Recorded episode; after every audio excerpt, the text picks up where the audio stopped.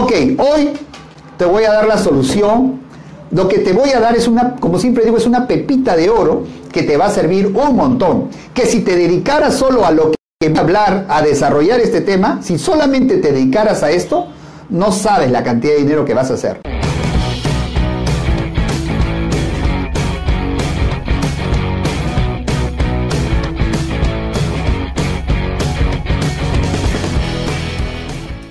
Tema que voy a tratar el día de hoy, yo sé que ustedes lo van a ver día a día por donde viven, por donde están. Y lo único que voy a hacer es transmitirles, hacerles recordar y qué, eh, qué inversión importante pueden hacer en estos inmuebles abandonados.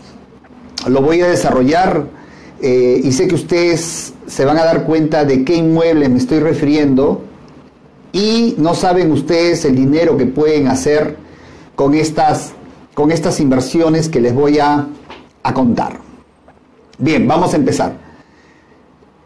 Mm, por donde ustedes viven o por donde transitan, en cualquier parte del Perú, en Latinoamérica, en cualquier lugar, ustedes van a encontrar esos inmuebles abandonados. ¿Qué son los muebles abandonados? ¿Cuáles son? El concepto abandonados es cercado, nadie vive allí, está, eh, ustedes se dan cuenta porque eh, está todo sucio, eh, se nota que si es una tienda comercial está abandonada, los papeles están por debajo de la puerta, mucho polvo, está sin uso, muchos años, o sea, estamos hablando de más de 3, 4, 5 años, mucho más. pueden ser fábricas, pueden ser locales comerciales, pueden ser inmuebles o pueden ser urbanizaciones que ya tienen 15, 20 años, 30 años de, que se han constituido estas urbanizaciones y sin embargo ustedes van a ver una pared que cierra un terreno, es decir, un terreno que no se ha construido absolutamente nada y está cerrado. Entonces uno se pregunta, ¿quiénes son los dueños de esos terrenos? ¿Quiénes son de esa tienda comercial que hace 5 o 6 años no se abre? ¿Qué hay detrás de todo ese, te parece raro de cómo no lo alquila, cómo no lo usa, cómo no lo vende? Son pensamientos normales que se nos vienen a la cabeza. Y entonces quien les habla se ha dedicado a investigar sobre esos inmuebles, es decir, no solamente he pasado por ahí, sino con estos años de experiencia que les he dicho que son 15 años, eh, puedo hacer una estadística con mucha seguridad a quién pertenecen esos inmuebles y cómo ustedes pueden adquirirlo y a precio baratísimo. Pero les voy a dar mayor información todavía de otras cosas que ustedes desconocen y que es tan valiosa la información que les voy a dar que estoy seguro que si se quedan hasta el final van a decir no lo sabía, qué gran negocio doctor y gracias. Bien, les voy a comentar casi el 80%, mire lo que estoy diciendo, casi el 80% de esos inmuebles cercados que están en esas urbanizaciones que tú conoces, aquellas tiendas que tú estás recordando por donde tú pasas y está cerrado, llena de polvo, abandonado. Abandonado en términos de que nadie vive ahí, ojo, porque en México, que también nos escuchan, el término abandonado, ahí lo utilizan más por desasiado, descuidado, que lo pintan, a eso lo llaman abandonado. Entonces dicen inversiones sobre inmuebles abandonados, pero eso para mí tiene otra, otro concepto. Es otra, otra forma de ver este, eh, y analizar. Me estoy refiriendo a inmuebles deshabitados totalmente. Que tú ves es una casa que nadie, esos dos pisos que nadie, nadie, nadie está viviendo allí, que está lleno de polvo, mala hierba, fábricas, tiendas comerciales, casas playas que ya no los usan 5 o 6 años. ¿Ya tu imaginación ya captó uno o dos inmuebles? A ver, díganme algunos que sí. Quiero, quiero, quiero que me escriban, quiero hacer una interacción. Díganme si alguno ya, ya captó ese tipo de inmueble por la urbanización donde va, por donde trabaja. Siempre pasa por ahí y está cercada de ladrillo y dice, ¿por qué? Si es una urbanización, una urbanización totalmente terminado, ¿por qué existe ese inmueble? ¿Sí? Eh, bien. Este, casi la mayoría de estos inmuebles Ah, se escribe muy bien, se escucha muy bien. Ok. Casi, casi estas, este, casi estos inmuebles, muchos pertenecen a herederos, pero muchos herederos.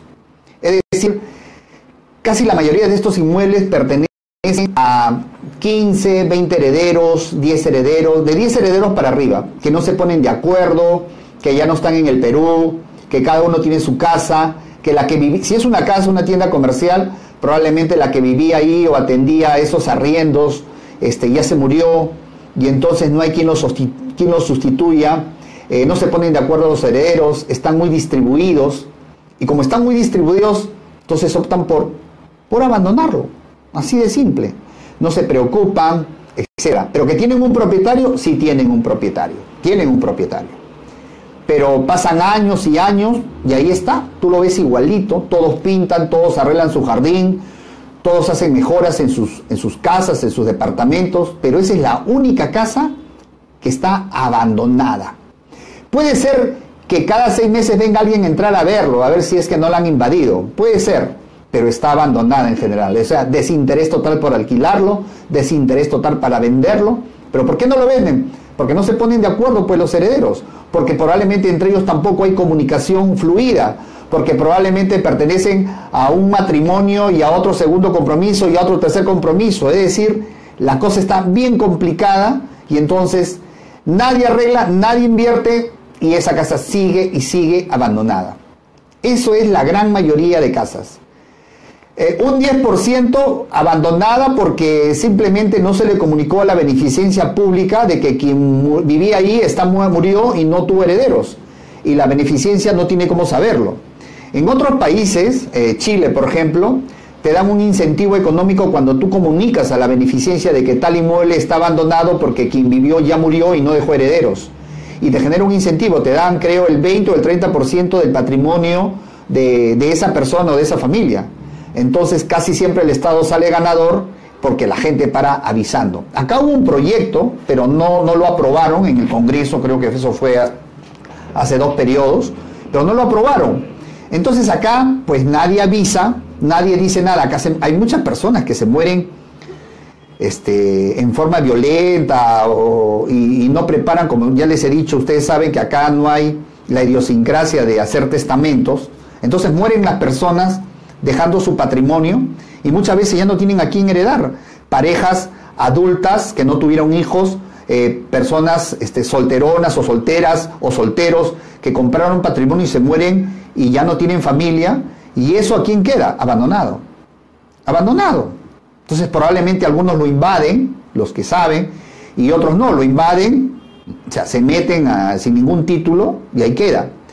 Y otros inmuebles este, no están regularizados sus, sus papeles porque son de escasos recursos económicos o por simple dejadez. Porque, ¿Por qué dejadez? Porque a veces son 15 herederos, nietos, está el nombre del abuelo, a veces la acá no han hecho la declaratoria de herederos. Si a eso le agrega de que de repente el apellido está mal en algunas dos, tres partidas, eh, uno nomás quiere que gaste, el resto no. O sea, un caos interno a nivel familiar donde no se ponen de acuerdo y dicen, lo dejan, lo dejan abandonados. Son, pueden ser de clase media, de clase alta, clase baja. El que es de clase baja, eh, no hay recursos para solucionar el problema y todos divididos. El que es de clase media, hay recursos, pero no se ponen de acuerdo y dicen, ¿yo por qué tengo que gastar por los demás? Si al final a mí me van a dar, me van a dar solamente la parte que me corresponde. Y entonces pasa el tiempo, pasa el tiempo y sigue esa tienda abandonada, sigue todo abandonado, no tienen asesoría legal porque también cuesta el abogado etcétera, etcétera. Y si es clase alta, no les interesa pues esa tienda, esa propiedad. Total, tienen dinero. O sea, yo trato de explicar lo que hay detrás de lo que está sucediendo de esa casa abandonada, de ese departamento cerrado. De repente tú vives en un edificio o conoces un familiar, dice, oye, ese departamento ya pasó como 5 o 6 años y está abandonado, nadie lo ocupa, ¿cierto? O esa fábrica, o esa pequeña industria, o ese puesto de mercado, o esa playa, donde tú dices, qué raro, han pasado ocho temporadas, cinco temporadas, y nadie viene a ver esa casa, está empolvada. Pues bien, y por último, para desarrollar el tema, y aquellos lugares donde tú pasas una avenida principal y una avenida principal y, y notas que, que están cercadas, o sea, están con pared cerradas, años y años terrenos que no se construyó nada. Y esa urbanización tiene 20, 30 años, 10 años, y tú dices, ¿quién es el dueño de ese terreno? Qué loco, ¿por qué no invierte? ¿Por qué no lo vende? ¿Por qué? Ok, hoy te voy a dar la solución.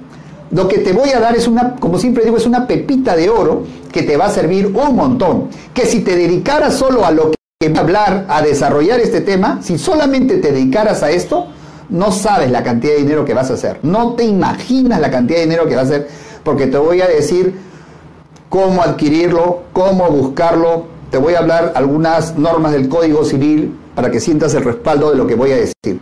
¿Ya? Eh, como sabía que el día de hoy en la noche iba a tratar este tema, hoy me vine por la, por la Católica, tuve que hacer un tema ahí, y me vine por toda la Avenida Bolívar, o sea, desde donde empieza el comercio, para los que viven en Lima, hasta la Avenida Brasil, todo Bolívar, ya se ubicaron, ¿verdad? Correcto, todo Bolívar, desde la cuadra 1, no sé hasta qué cuadra, hasta la Brasil, todo Bolívar. Para observar en esa avenida cuántas propiedades estaban con las características que estoy diciendo yo. Solo en esa avenida habían entre 4 o 5. Una estoy dudando, pero cuatro sí estaban abandonadas. No anoté exactamente cuál era la dirección o qué avenida para darle el dato.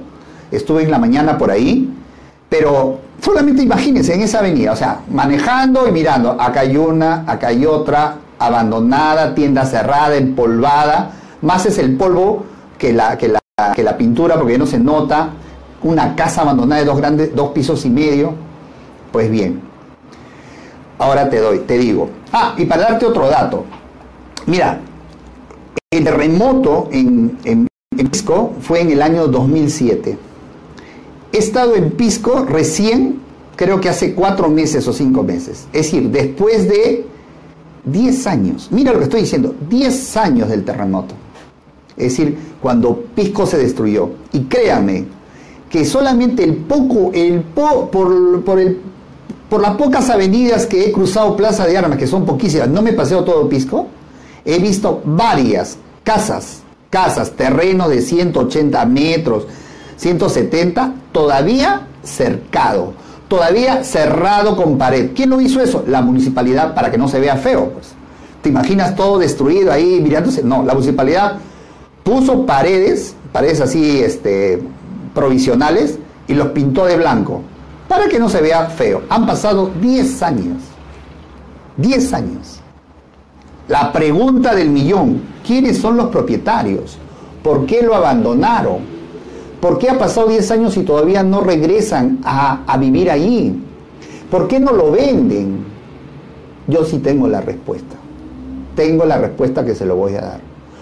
Muchas de esas propiedades, voy a, voy a imaginarme, muchas de esas propiedades eh, fueron abandonadas ya, totalmente. Es decir, no me interesa.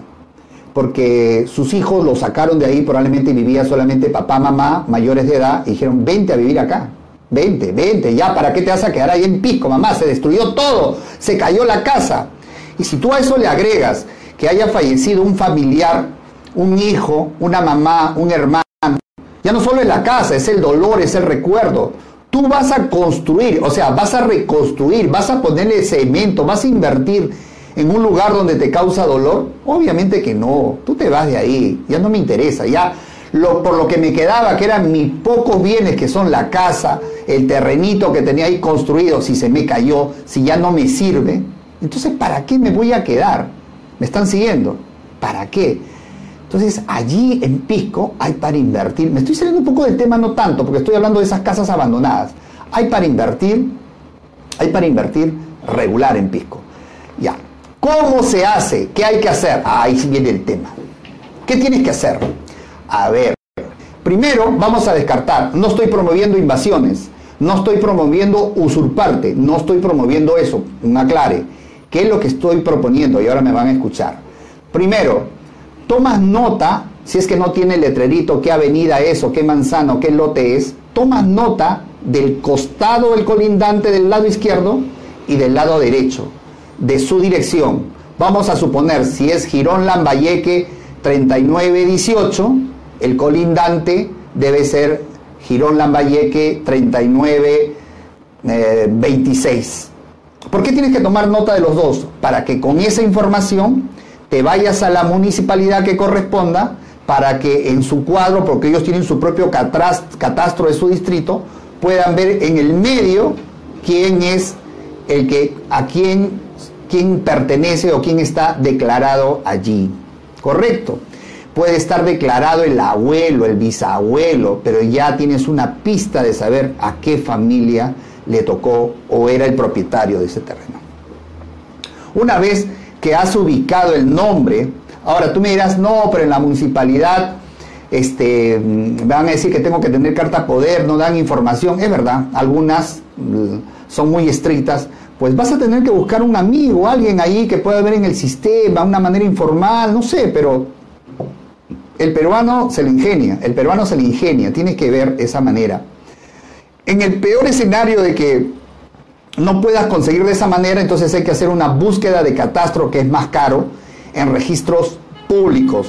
O sea, una búsqueda catastral, porque ojo, en nuestro país, en registros públicos solamente puedes hacer búsqueda eh, por, por nombre de la persona, por propietario. Es decir, si tú quieres saber de Juan Pérez cuántas propiedades tiene, solamente por el nombre, pero no puedes ir por la dirección. Por tanto, ahí tienen que levantar todavía un plano descriptivo, el lugar, o sea, por eso decía que hay una mayor inversión, es, un, poco más engorroso. Y de esa manera identifican quién, quién figura en registros públicos como propietario de ese terreno que tú estás interesado, de esa casa, de ese departamento. ¿Sí? El tema es averiguar quién era propietario y el nombre. Probablemente de repente los vecinos, los colindantes saben el nombre de la familia, el nombre de la abuelita que murió, saben. Tienes que tener esa pista.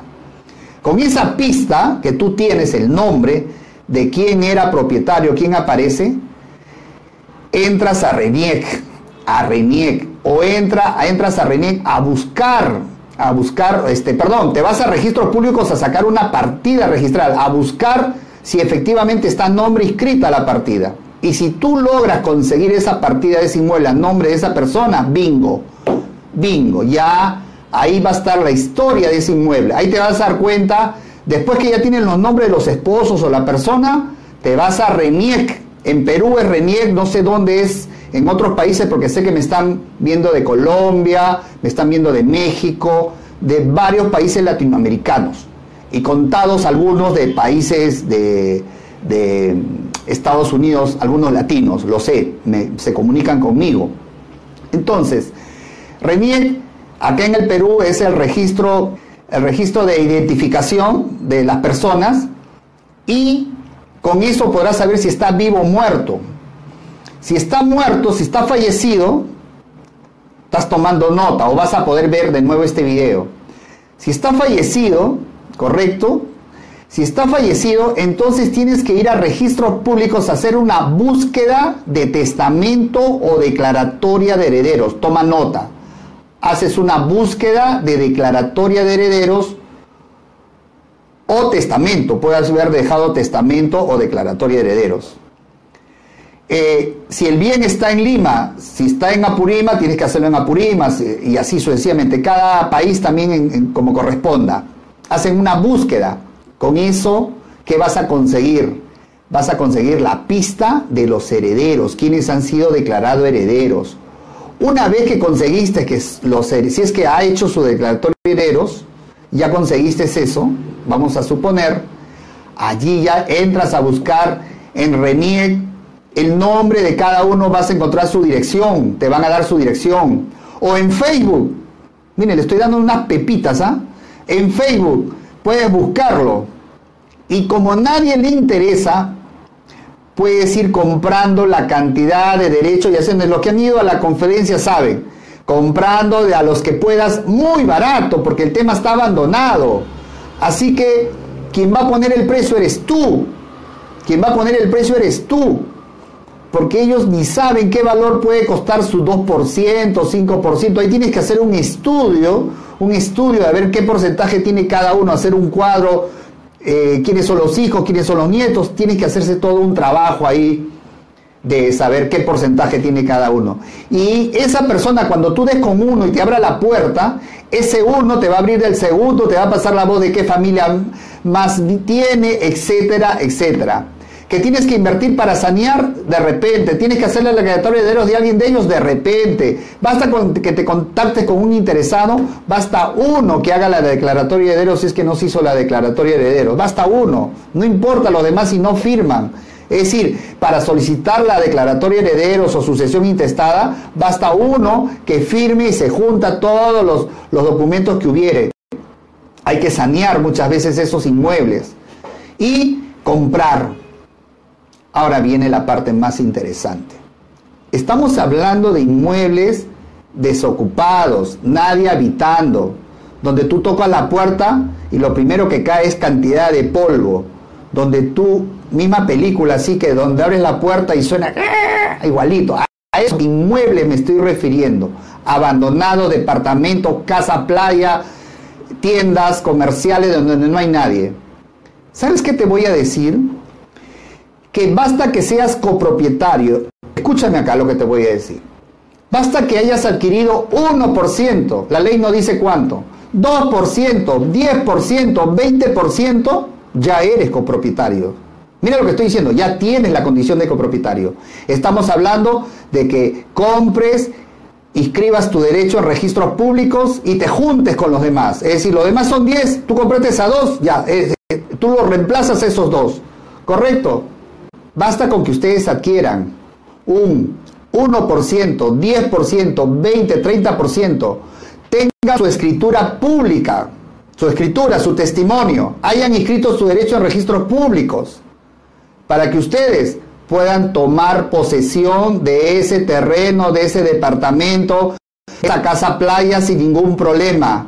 Porque ustedes entran en la condición de copropietario, porque ustedes no están violentando nada, absolutamente nada, porque nadie está viviendo allí. Ah, no tienen que pedir permiso, entran como copropietario. Dice la ley que cualquiera de los copropietarios, en caso que no hubiera acuerdo ni judicial ni entre ellos, puede asumir la administración del local, del inmueble, del terreno.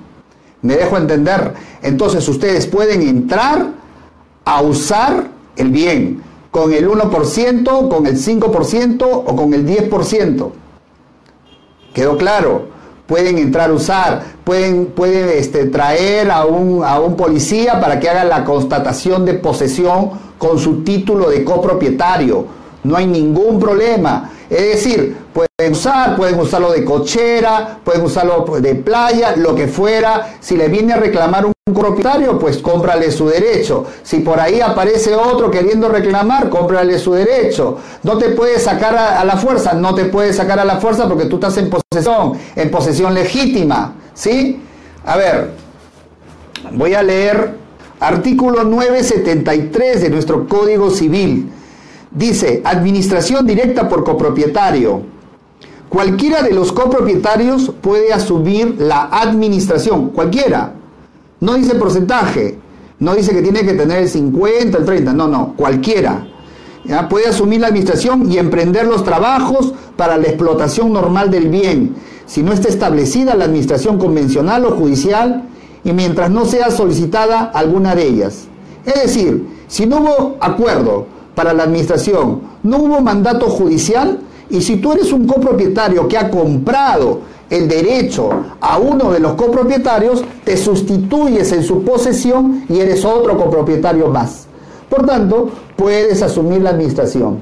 Que, viene otro copropietario y hoy eres usurpador. No eres usurpador. No eres usurpador. No hay delito de usurpación ahí porque tú has comprado y tu derecho te ha inscrito en registros públicos. Acá está pueden hacerte la denuncia, acá está, yo soy copropietario. El policía va a decir, ah, no, este tema ya civil, arreglen su problema civil, esto no es nada penal.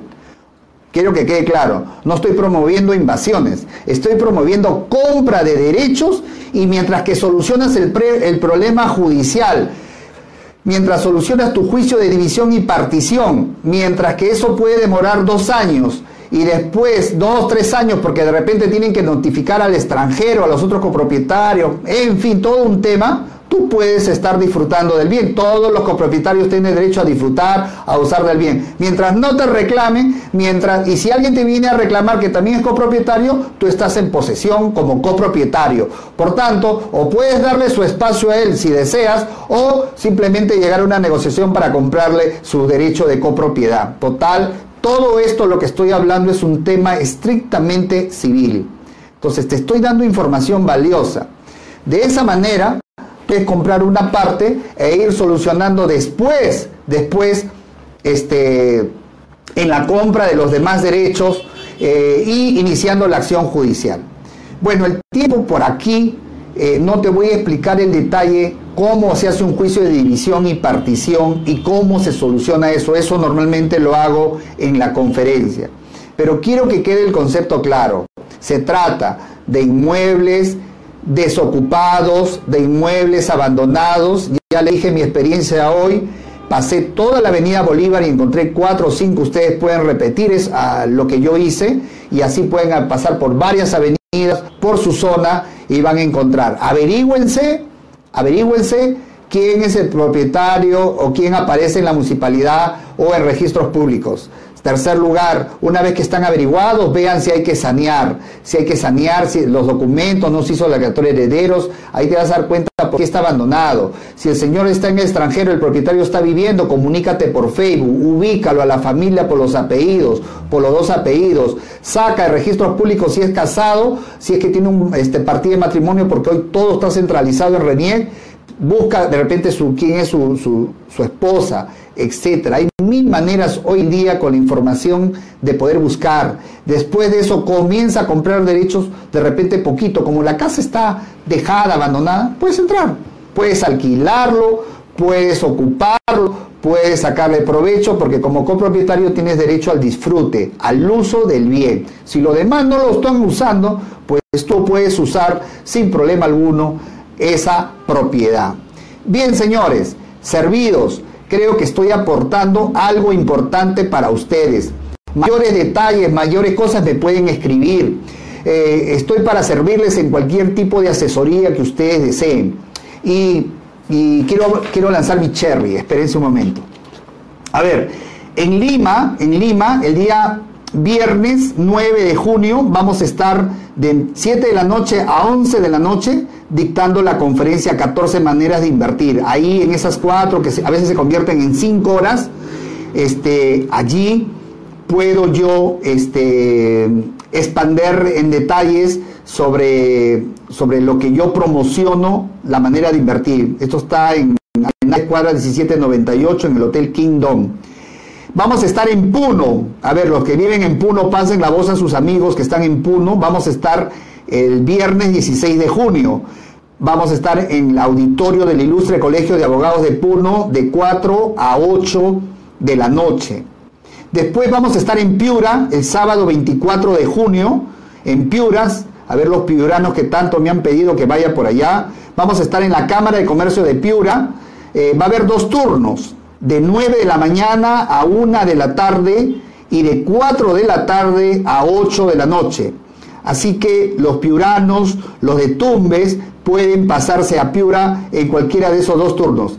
El día sábado o domingo a más tardar vamos a dar detalles de la forma de pago, eh, en fin, todo el detalle en Facebook. Eh, no hay ningún problema. Después vamos a irnos a Tacna, Huancayo y Cusco que son los, los, probablemente para julio, vamos a estar en esas tres ciudades, Tacna, Huancayo y Cusco. Y posteriormente vamos a seguir viendo eh, a Trujillo, a Chiclayo y otras ciudades como Cajamarca también.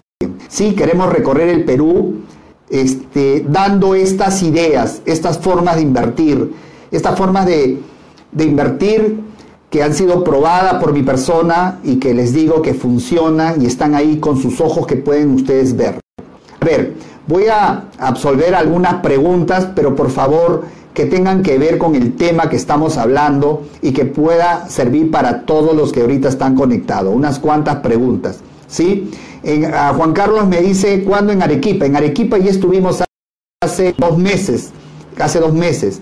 En Trujillo, en Trujillo probablemente lo estemos programando para julio-agosto. A John García le estoy respondiendo. Eh, Neri Caballero, si se va a grabar la conferencia presencial. Sí, en Lima lo vamos a grabar bien, porque esa vez salió mal, muy mal cuando lo hicimos en el Colegio de Abogados, por eso es que no, no se ha podido este, difundir como creo que tú deseabas que te pase, ¿no? A ver, quiero preguntas de la conferencia, de lo que, de lo que vengo ahorita hablando de esta charla. Eh, eh, Juan Latino me dice, ¿puedo iniciar con 10 mil dólares con este método? Hasta con menos. Eh, te vas a encontrar con herederos que de repente le tengas que pagar este, 3 mil dólares, 4 mil dólares, mil dólares, dependiendo qué porcentaje tenga, de qué lugar estamos hablando. Y obviamente no le vas a dar un valor comercial, ¿no? A ver, a ver, a ver, este, le pongo un ejemplo para que me entiendan. Vamos a suponer que una propiedad abandonada para ustedes tiene un valor de 150 mil dólares.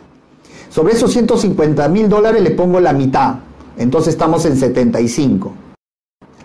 Pero como aquí no son cuatro herederos, no son cinco herederos, probablemente sean muchos, es mucho más complejo, más el juicio que seguro me voy a la, me voy a demorar mucho, encima voy a gastar curador procesal, bueno, son términos de derecho, entonces voy a invertir bien. Entonces, en esa propiedad en total, en todos, debería estar invirtiendo entre 45 50 mil dólares más, no más, porque va a ser complejo. Entonces, en base a eso, eh, si alguien tiene 5%, le sacaré en base a esos 50 mil dólares que yo ya este, calculé que, que voy a pagar por toda la propiedad. Porque en realidad no voy a pagar los 50, va a ser difícil que pague los 50, pagaré unos 20 mil de repente porque el resto no los voy a ubicar, no están, eh, están en el extranjero, no lo voy a ubicar su domicilio y eso va a tener que hacerlo judicialmente. Estamos hablando de algo, de una situación especial, donde sé que no se van a poner de acuerdo porque ni se comunican entre ellos, no es lo normal que yo converso y hablo de adquirir propiedades, derechos y acciones, es otra cosa porque acá sí va a ser mucho más complejo el tema, pero sí resulta muy interesante porque inicialmente puedo invertir muy poco, muy poco, 3 mil dólares, 5 mil dólares y ya estar ocupando el total de la propiedad, disfrutando del total de la propiedad, poniendo una playa de estacionamiento. Para los que no saben qué es playa, son estacionamientos al cochera, puedo estar usando para ello, puedo estar usándolo para, para hacer un mercado y hacer este eh, módulos para alquiler, si es un, un terreno de mil metros, 500 metros, es decir, puedo poner un negocio, y mientras que estoy ganando, usufructuando de esa propiedad, voy arreglando los papeles y los documentos, un juicio de división y partición. ¿sí? Eso es lo importante y lo interesante de esta forma de invertir.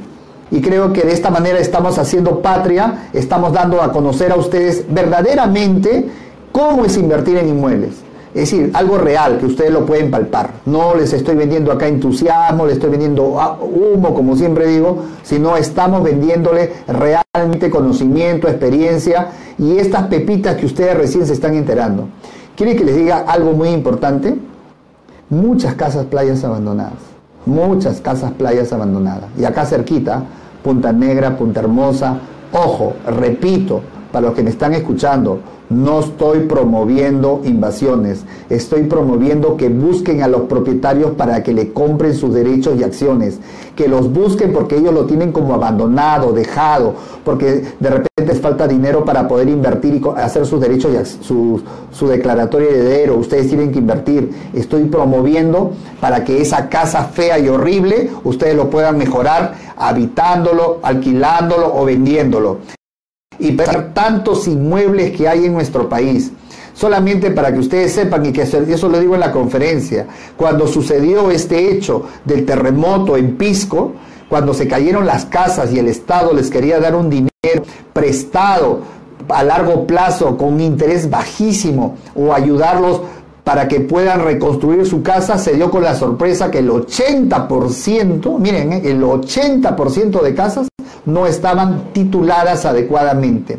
Es decir, no podían hipotecar esas casas porque la propiedad, si bien es cierto, vivían ahí, vivían los nietos, vivían los sobrinos, vivían los hijos, pero la casa seguía a nombre del abuelo, a nombre de, otras personas. Imagínense. Entonces ahí son donde tiene que entrar el inversionista, tiene que entrar el inversionista para qué? Para sanear eso, hacer un contrato que se llama asociación y, contrato de compra-venta futura, donde se obliga que una vez que esté saneado, me va a vender a tal precio y le voy a pagar de tal forma. Esa es la manera de, de contratar adelantando dinero para sanear estos documentos.